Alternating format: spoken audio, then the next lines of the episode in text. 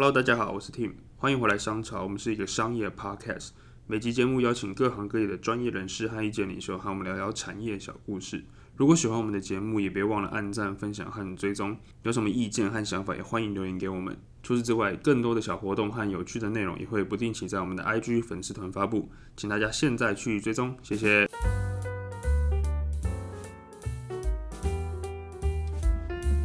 Hello，大家好，欢迎回来商潮，我是 Tim，我是 Angel。Angel，你知道就是其实现在很多人都会有一些心理上面的问题嘛，对啊，然后你你你知道有朋友去看心理医生这方面的吗？其实还蛮多的，哦真的吗？尤其就是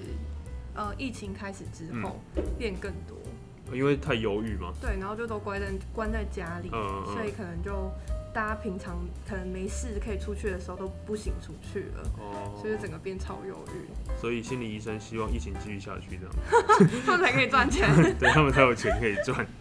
不过因为其实因为心理层面这个话题实在是蛮广的啊、但是我相信很多人想要知道，就是身为一个心理师，然后他们可能会面对面对到的一些问题，跟他们自己怎么看待这些比较有趣的议题吧。嗯，对，那因为我们今天很开心可以邀请到一个 podcaster，他叫做心理师干杯这个频道的一个主持人，这样。那他本身也是一个心理师，所以我觉得，呃，我们在这期节目中就可以好好跟他聊一下有关于心理这个方面的东西。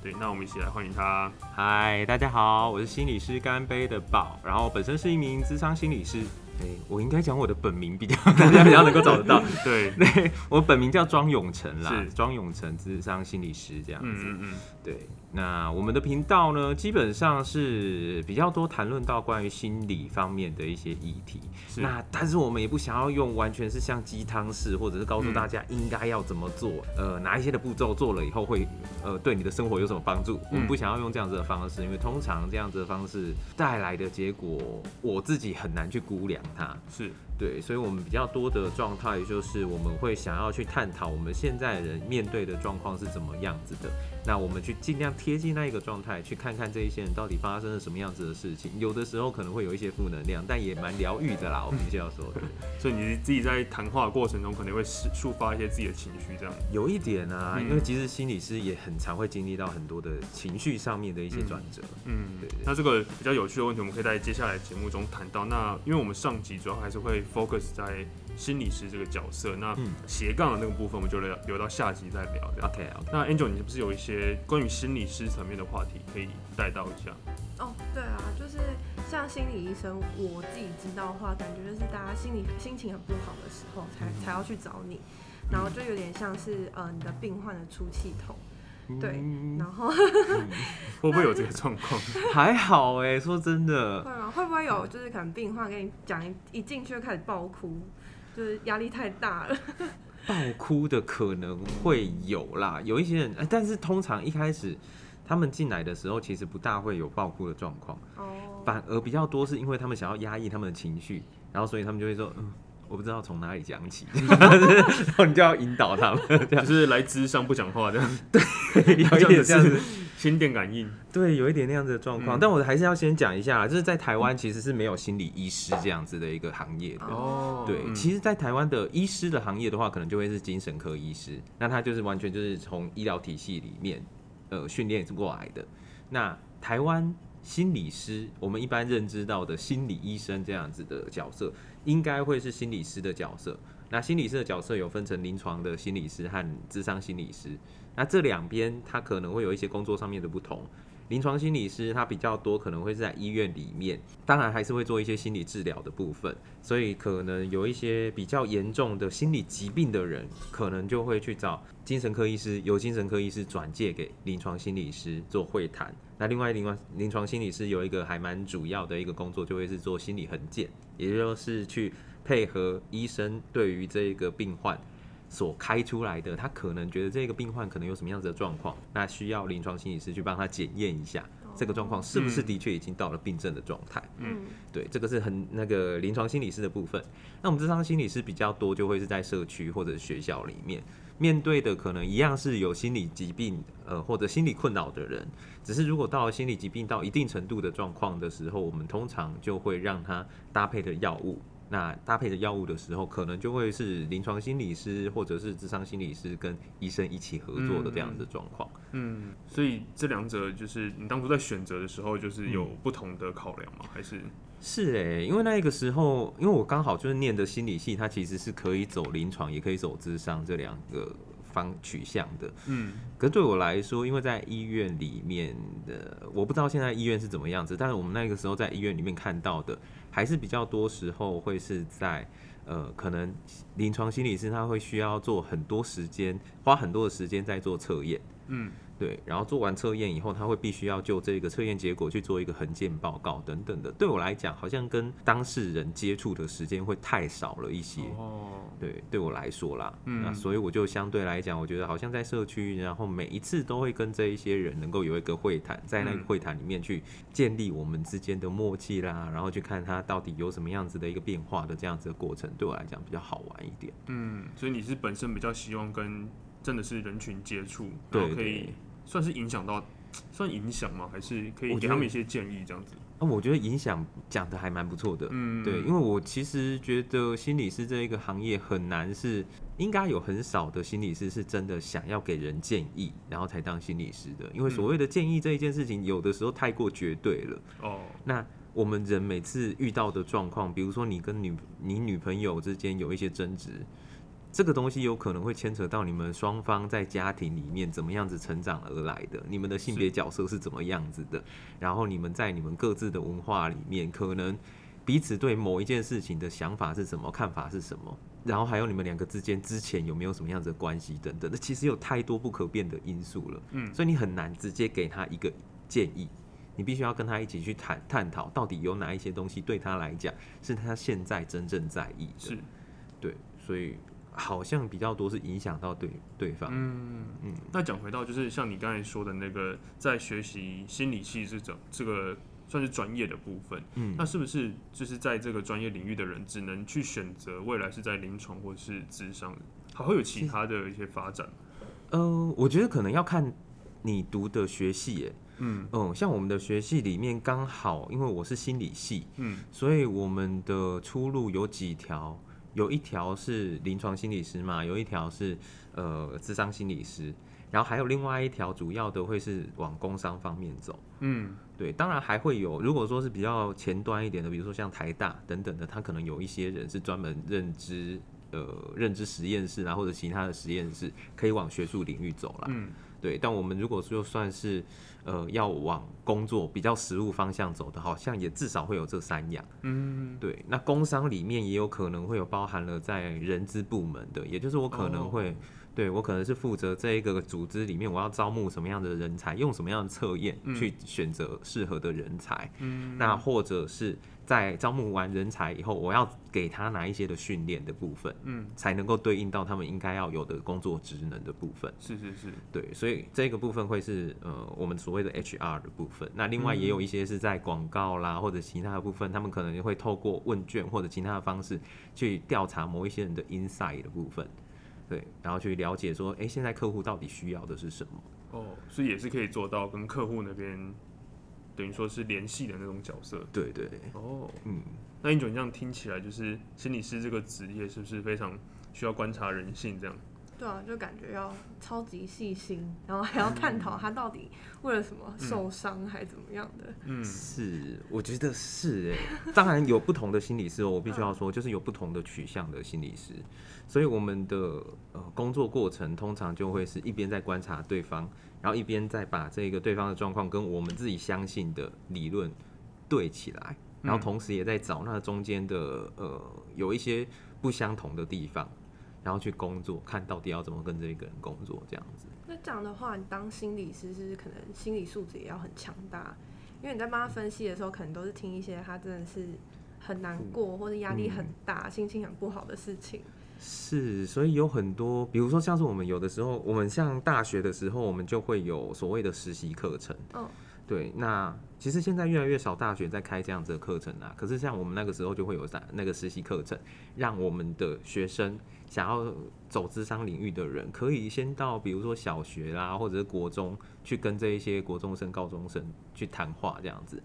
那有很多人就会在这个过程当中，他其实会困在说，他很想要帮助对方，可当对方讲了他，比如说他家庭里面的状况的时候，他就会觉得天哪，这个人的家庭这样子，他好像家里面都没有任何的功用，然后他也没有任何资源，他只能够继续陷在他现在的那一个位置里面。嗯，所以他就会觉得他好像没有力气帮这一个人改变些什么。很多人会在这个前面的时候会感觉到一个很深的无力感，所以他们可能就会后来就会选择可能到其他的领域去，对他们来讲是他们的心理上面比较能够负荷的。嗯，对，所以他在学习，就是跟别人交谈过程中，也是可以让自己的累积经验嘛。我觉得可以耶。嗯，嗯，但但是嗯，因为每个人其实状况都不一样，你要怎么去等于说这些经验怎么去混合在一起，然后面面对新的 case 的时候，会有一些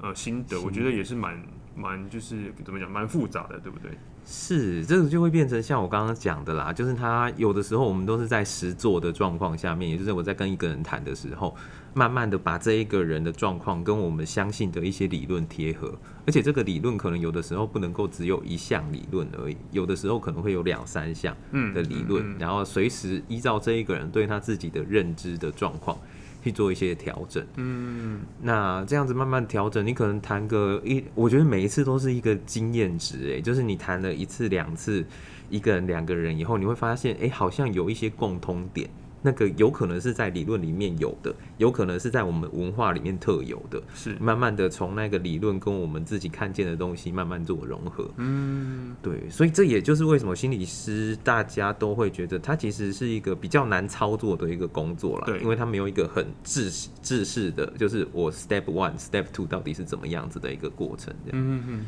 对，嗯，Angel，你这样听起来会不会觉得，如果哪天你的男朋友是心理师，会不会很容易就看穿你在想什么？就可能一个动作他知道，哎、他为什么这样做？其实我们蛮好奇的对，就是可能吵架什么都吵不赢这样，因为他都知道你每个眼神、每个动作在干嘛，我觉得也不至于会把他到这样子带入到，就是我其实蛮好奇，是会把他带入到一般的生活，甚至在跟交往啊，或者是相处的时候，某一些部分，我说真的有点难避免，也就是我会去？已经习惯，就是习惯，对我就是喜欢观察，因为我们每一个人看另外一个人，一定也都会有对这一个人的想法是怎么样子的啊、嗯对对对，所以我们就是在学这一套东西的，所以我们一定会把这个东西拿来，就是套在每一个人身上，嗯身边的每一个人身上。我觉得这个很难避免，是。但可以去选择的是你要用什么样子的方式去跟这一个人工作。就是回回应哎这样子，不是工作，工作，对对对跟这一个人建立关系，这想说样子。嗯，每个都是你同事的，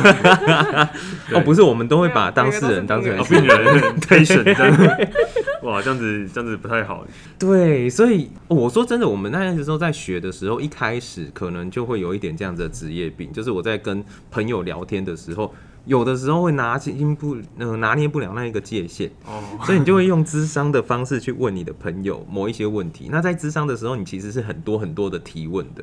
是，对。然后你的朋友就会想说，你到底问那么多问题要干嘛？就会被你惹火。所以真的朋友不能找你诉苦，然后失恋的时候找你诉苦，就直接变智商这样子。对啊，所以我就后来就是听他们在那边抱怨说，哦，真的好惨，哦干他有够几百的，分手了，什么之类的那分样子。手，对对对，类似这样子，就比较不会说，很理性的去分析这件事。，对，就是说，哎、你你心里面这么难过，那个难过是 之类的，就比较不会有这样子的、呃什么理？论支持这样子。对，但你这样子看起来会不会变成你自己在面对你自己的感情，或者是嗯，任何事情的时候，会不会也会陷入到那一块，就是没有办法真的用很感性的方式去面对，反而都是用很理性的去哦分析每一件事情。我觉得这两件事情其实有的时候是分开来的，嗯嗯嗯，就是你、呃、心理师好像本来就会有两块部分。一块部分是你必须要去把你自己的一部分投入到你眼前的这一个人身上，对，那一块其实是很感性的，要不然你没有办法了解说对方到底现在是什么感觉。嗯可是，在这一方面，呃，你可能还要有另外一个自己，我们会说后设的认知啊，是是是，就是我们会后设出一个认知，我们会有后面有一双眼睛在看这中间到底发生了什么样子的事情，嗯我到底受到什么影响。嗯对，那可是你看清楚了，不一定就不会受影响了。哦，对，所以心情还是很复杂的。对你可能只能够，比如说今天真的某一件事情真的进展的不是很好，那你嗯可能会知道有某一些的方式可以帮你度过这个比较比较难过的时期，这样子是啊是啊。对，像有一些好玩的故事，Angel，你不是也想要就是知道说心心理师到底会不会遇到什么样好玩的事情，或是面对个案的时候会发生什么事？我其实刚刚有想到一件事情，就是不知道你前几个礼拜有没有在追那个 Amber Heard 跟 Johnny Depp 的那个诉讼？这个叹气是发生什么事？那你在现场吗？我没有在现场，对，我只是刚回来这样。太常看到他们新闻了，可是我真的很避免去看他们的新闻了。哦，真的哦，真的？吗？对你是刻意在避开这些？对，因为我觉得他们都已经到了那一个离婚庭了，就代表说双方都各有各个立场和认识坚持的东西。对，所以我就会觉得，我们不管再怎么，我们不管再怎么参入，那其实我们不晓得他们到底真实发生什么事。嗯，他只能够看双方的辩护律师到底谁比较高明，然后谁提出的证据比较多。是那就算真的有一方他是在说谎，他的反应到底是不是真实的，嗯我们也很难去嗯确认。嗯，所以我自己看的时候就还蛮挣扎的，就挣扎就不想看看太多。哦但我觉得其实，与其说就是在个案上面发生的事情，因为我知道有时候就是医生跟病人之间的事情是不能太公开嘛。对对，但倒不如是我想要问说，就是我相信一定有很多不管是情侣或者是夫妻之间，嗯就是在相处上面一定会遇到一些摩擦或者是争执。嗯，对，就像是刚才 Angel 说的强力戴普那个，也一定是这种东西的放大嘛。是，但我想问的是，就是在相处上面，你有没有给一些比较一个一个 general 的意见？就是男生在跟异性，或者是女生在跟异性，或者甚至同性也好，就是在嗯交往上面，因为毕竟亲密伴侣这个东西是难免会发生一些呃不愉快或者愉快的事情。嗯那你觉得怎么样的一个模式，在你就是比较呃临床或者是在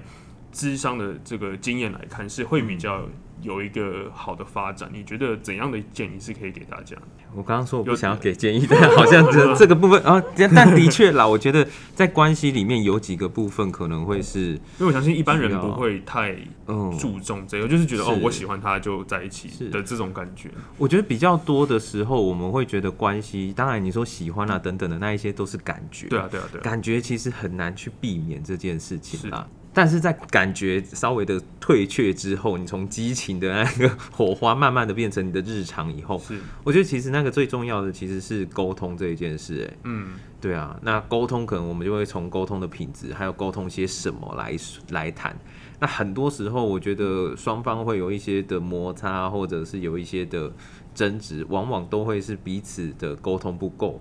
而来的，说频率还是内容，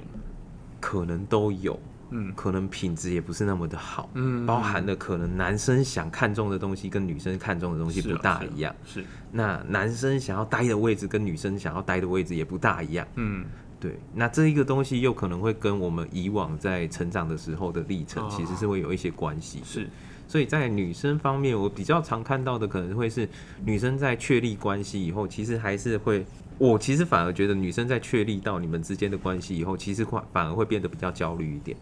哦，真的吗？嗯，他会比较容易会想要更确认这一段关系，他是不是在往一个好的地方走？我们接下来要往哪里去？我们现在是不是要往一个更稳定的方向？是不是要有更多的承诺的部分？嗯，对，那在这一个过程当中，他可能就会有很多的去观察这个男生到底在做些什么啦，然后这个男生到底有没有上进心啊等等的状况。可是对于男生来讲，好像他的冲冲劲都是在交往前，就是追求到了以后，他们可能就会觉得、哦，好像一切都 settle down，，然后他们就回到他们原本的状态。哦，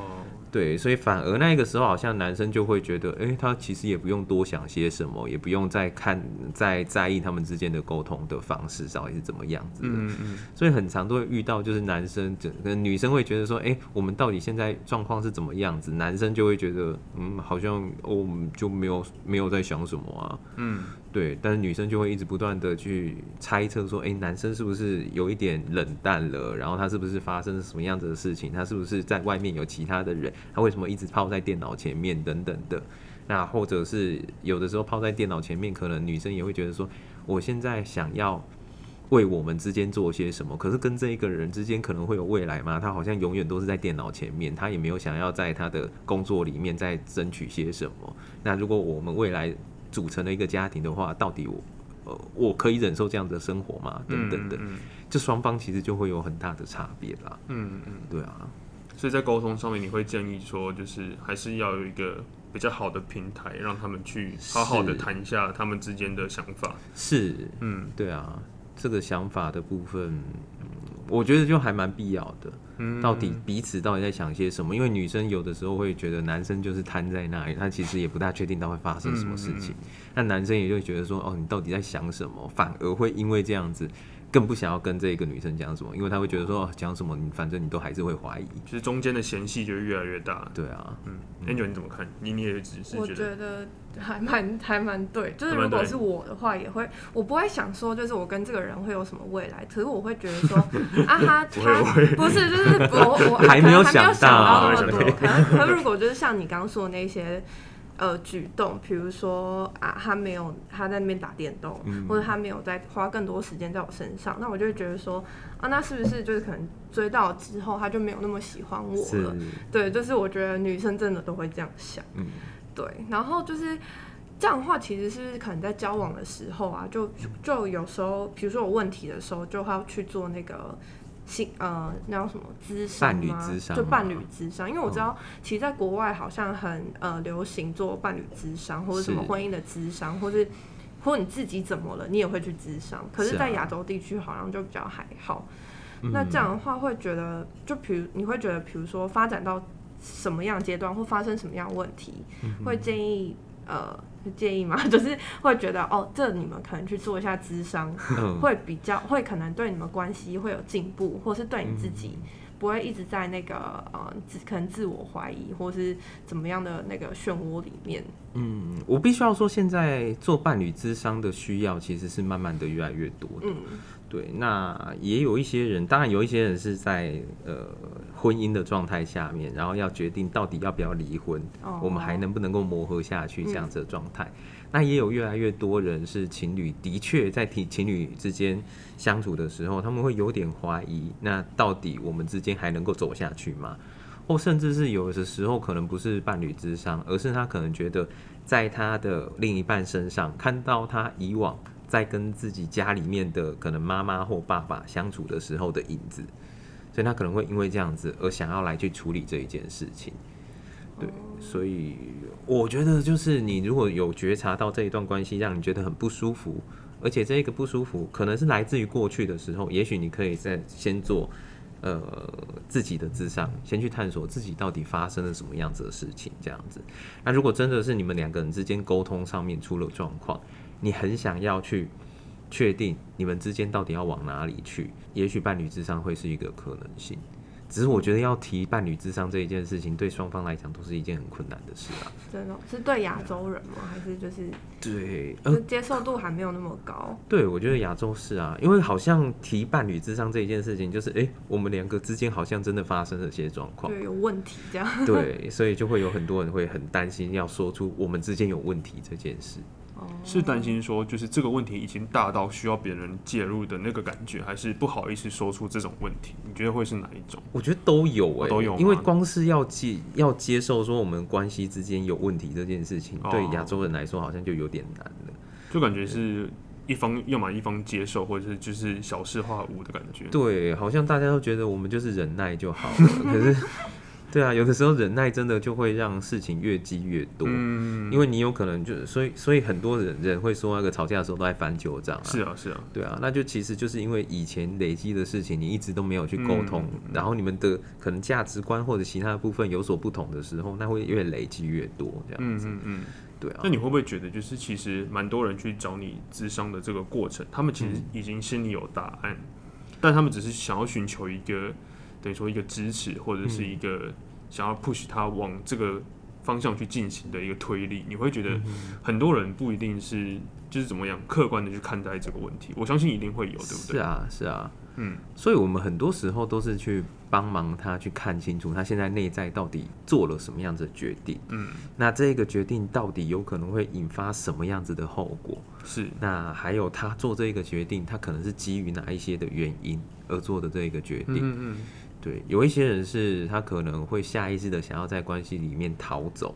逃走，对啊，那如果是这样子的话，那我们也许就要去追呃去看的是，那他这个想逃走，他害怕到底是什么？嗯，对，而不是鼓励他的决定哦这样子。对啊，所以对你们来说，就是有没有是可以去定义成功或是失败的智商？这有办法去定义吗？成功或失失败的智商哦，我觉得很难定义成功。嗯，但是失败的智商对我来说的话，可能就是让我的当事人嗯，变得比他智商以前还要更不能够相信自己吧。哦，就是在怀疑说自己到底在干嘛这样。对，因为的确有一些呃，可能是学派的关系，可能是因为其他的呃治疗师本身的状况，嗯，所以有一些的当事人的确在智商的过程当中，除了感受有的时候本来就会不不好以外，他可能会慢慢的又更加的不相信他自己到底发生了什么样子的事情，嗯然后更加磨灭他自己的感受。嗯如果是这样子的话，我就觉得那是一个失败的智商。嗯，哎、a n g e l 那你之后如果没有了，希望你不会遇到问题啊。如果你没有啊，智商其实有现在有很多人其实是呃想要整理自己，也会来智商哎、嗯对啊，只是当然这样子的状况可能会是，比如说像是我有在学校里面接接案，嗯，对，那学校里面的学生比较会有这样子的状况啊。哦，如果在如果是单独的这种个案，你会想要去吗？还是？其实我之前有想过，嗯我觉得这应该很多女生都有想过，因为我觉得我自己那个金钱症候群很严重，但很多女生都是。金钱症候群？嗯对，就是月经来之前，哦你的心情会突然，我听成那个 money 的金钱，哦金我想说是 怎样都会花很多钱吗？这也花蛮多的啦，对，庄宝可能想说，嗯，这个可能都可以好好解决金金钱症候群对对对给我就好了。啊不用烦恼，都给你。对，就是女生的话，金钱症候群其实有一些人蛮严重的。是，像我自己的话，我之前有时候很严重，是会可能走在路上也没干嘛哦，就真的是没有发生任何事情，但就突然想哭，或是就是会放大呃那个 情绪对，会放大自己不开心的地方。但其实如果这个发生在你平常的时候，就是不是月经来前的时候都没事，但是月经来之前就会突然就是会爆炸。这我觉得有的时候的确生理上面是有因素哦影影响的啦，嗯生理上面是会有影响的，因为你在月经那之前的话，什么催产素啊等等的，它的分泌其实会带动我们体内很多的一些激素上面的一些变化。嗯嗯嗯，对，所以呃，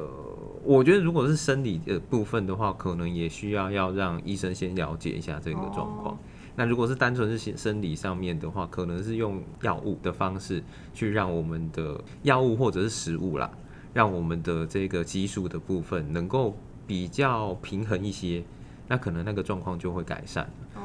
对，可是如果说除此之外，可能还有一些心理上面的因素，因为可能呃曾经有过一次不好的经验的时候，在下一次我们会要经历那样子的经验的时候，我们会有更多的害怕、担心、焦虑啊等等的部分。嗯嗯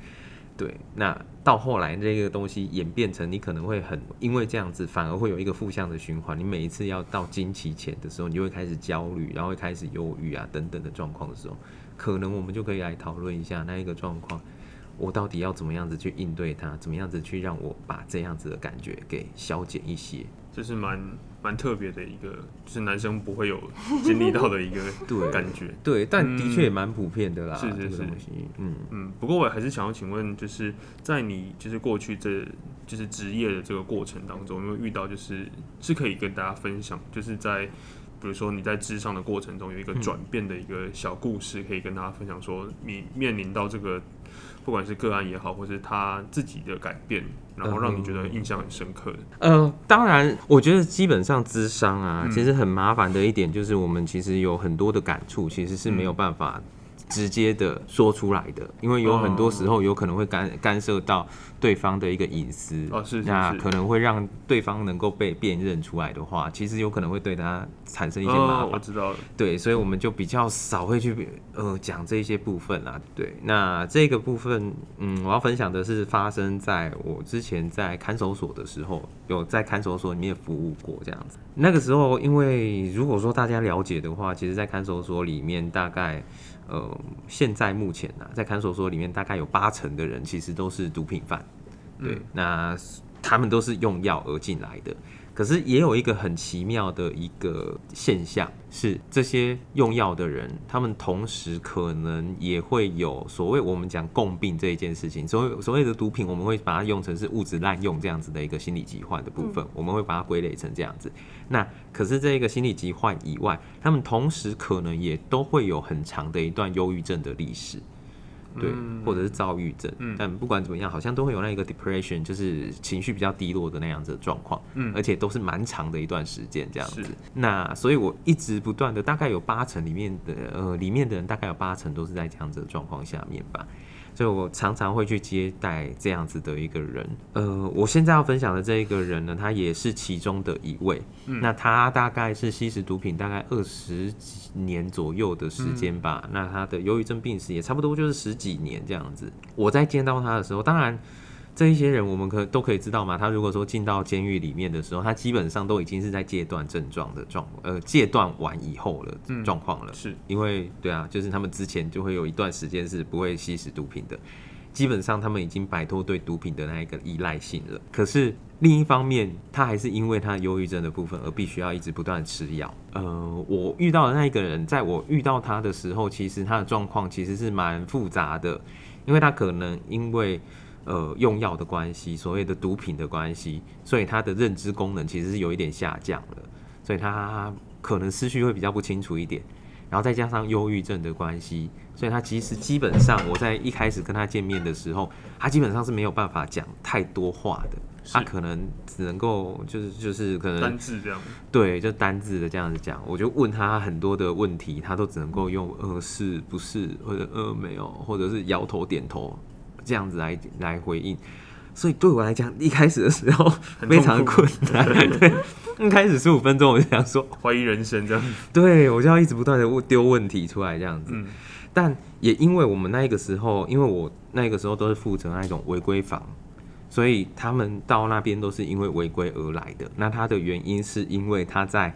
呃晚上的时候，因为他不愿意吃药，所以他就会晚上的时候会有很大很大的忧郁和焦虑的情绪。那这一些情绪会迫使他在晚上的时候没有办法睡觉，他就一直不断的在那个设房里面走来走去。嗯嗯对，那可是问题就是他们的房里面其实都有很多人躺在那个地上，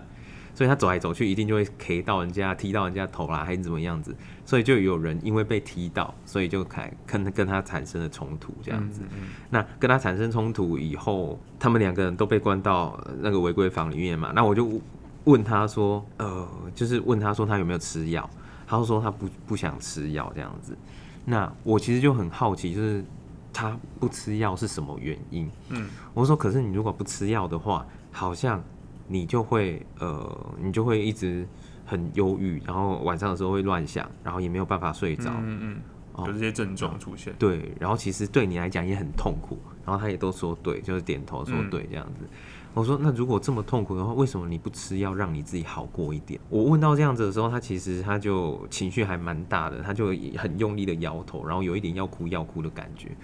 我就觉得很奇怪，就是明明这件事情会有一个后果是不好的，可是他为什么要担负这一个后果？那我想了大概可能两分钟吧，就沉默两分钟，嗯然后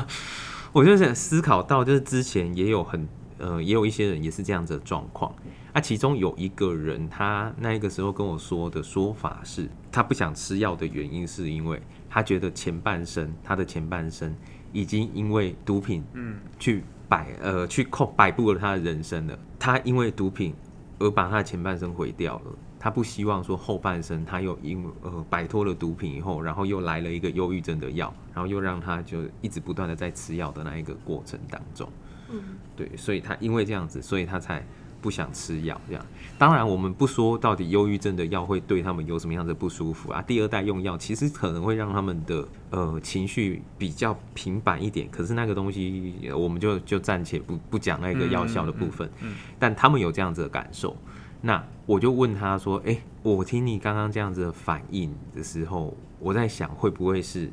就是你已经觉得你的前半生都是被这一些毒品给摆布着的，嗯所以你现在对你来说，好像你不想要再因为其他东西而被控制了你的人生了，你好想要靠你自己去控制你的人生，你好想要自己靠自己去活出你一点点的其他的生活，类似这样子的一个，类似这样子这样跟他讲，这样子讲出来以后，他就呃突然之间他就。我也不能说他爆哭，但是他就是流眼泪这样子，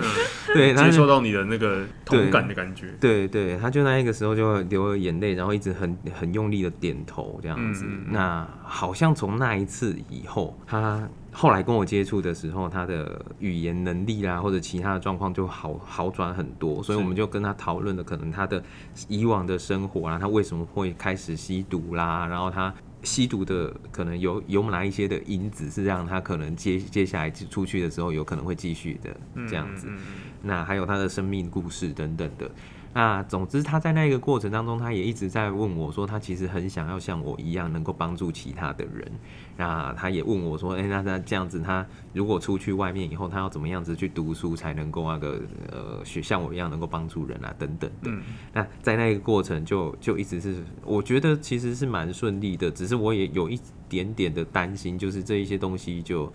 如果他出去以后，可能一切都都有一些变卦这样子。是是是，对，但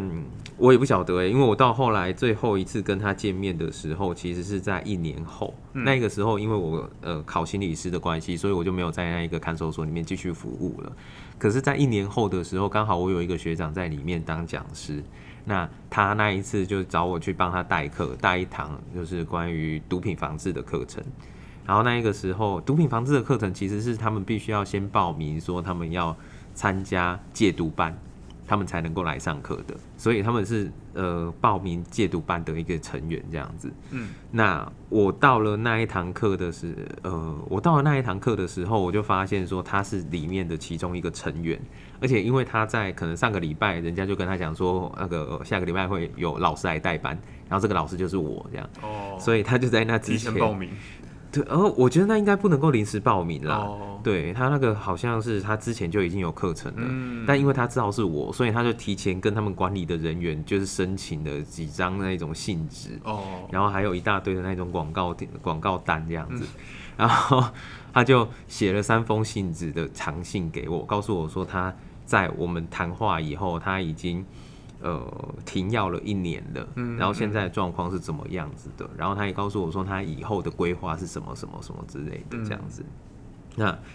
另外他也就是那个广告纸嘛，他就把它裁成一条一条的，然后就折了一一整包的星星给我，这样子很像国中生这样子，对，哎，那不是要告白的时候才会用吗？真的很难折，有一点像这样。很难折，很难折啊很久以前折过吗我？我不会折，折不起啊。哦你是说这个难都是收的，都是收收星星的那个人。我是觉得还还蛮好折的，可是我就、哎你是收星星的那一个，我不想跟你讲话。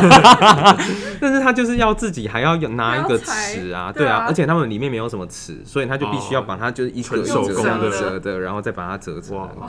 对，真的是很用心哎，对，是人生第一次收星星嘛？结果是在这里面，好像是 不过这个故事真的是蛮蛮励志的，对不对？是感动还。是 Angel 之后转行也要去帮助 帮助需要帮里助的人吗，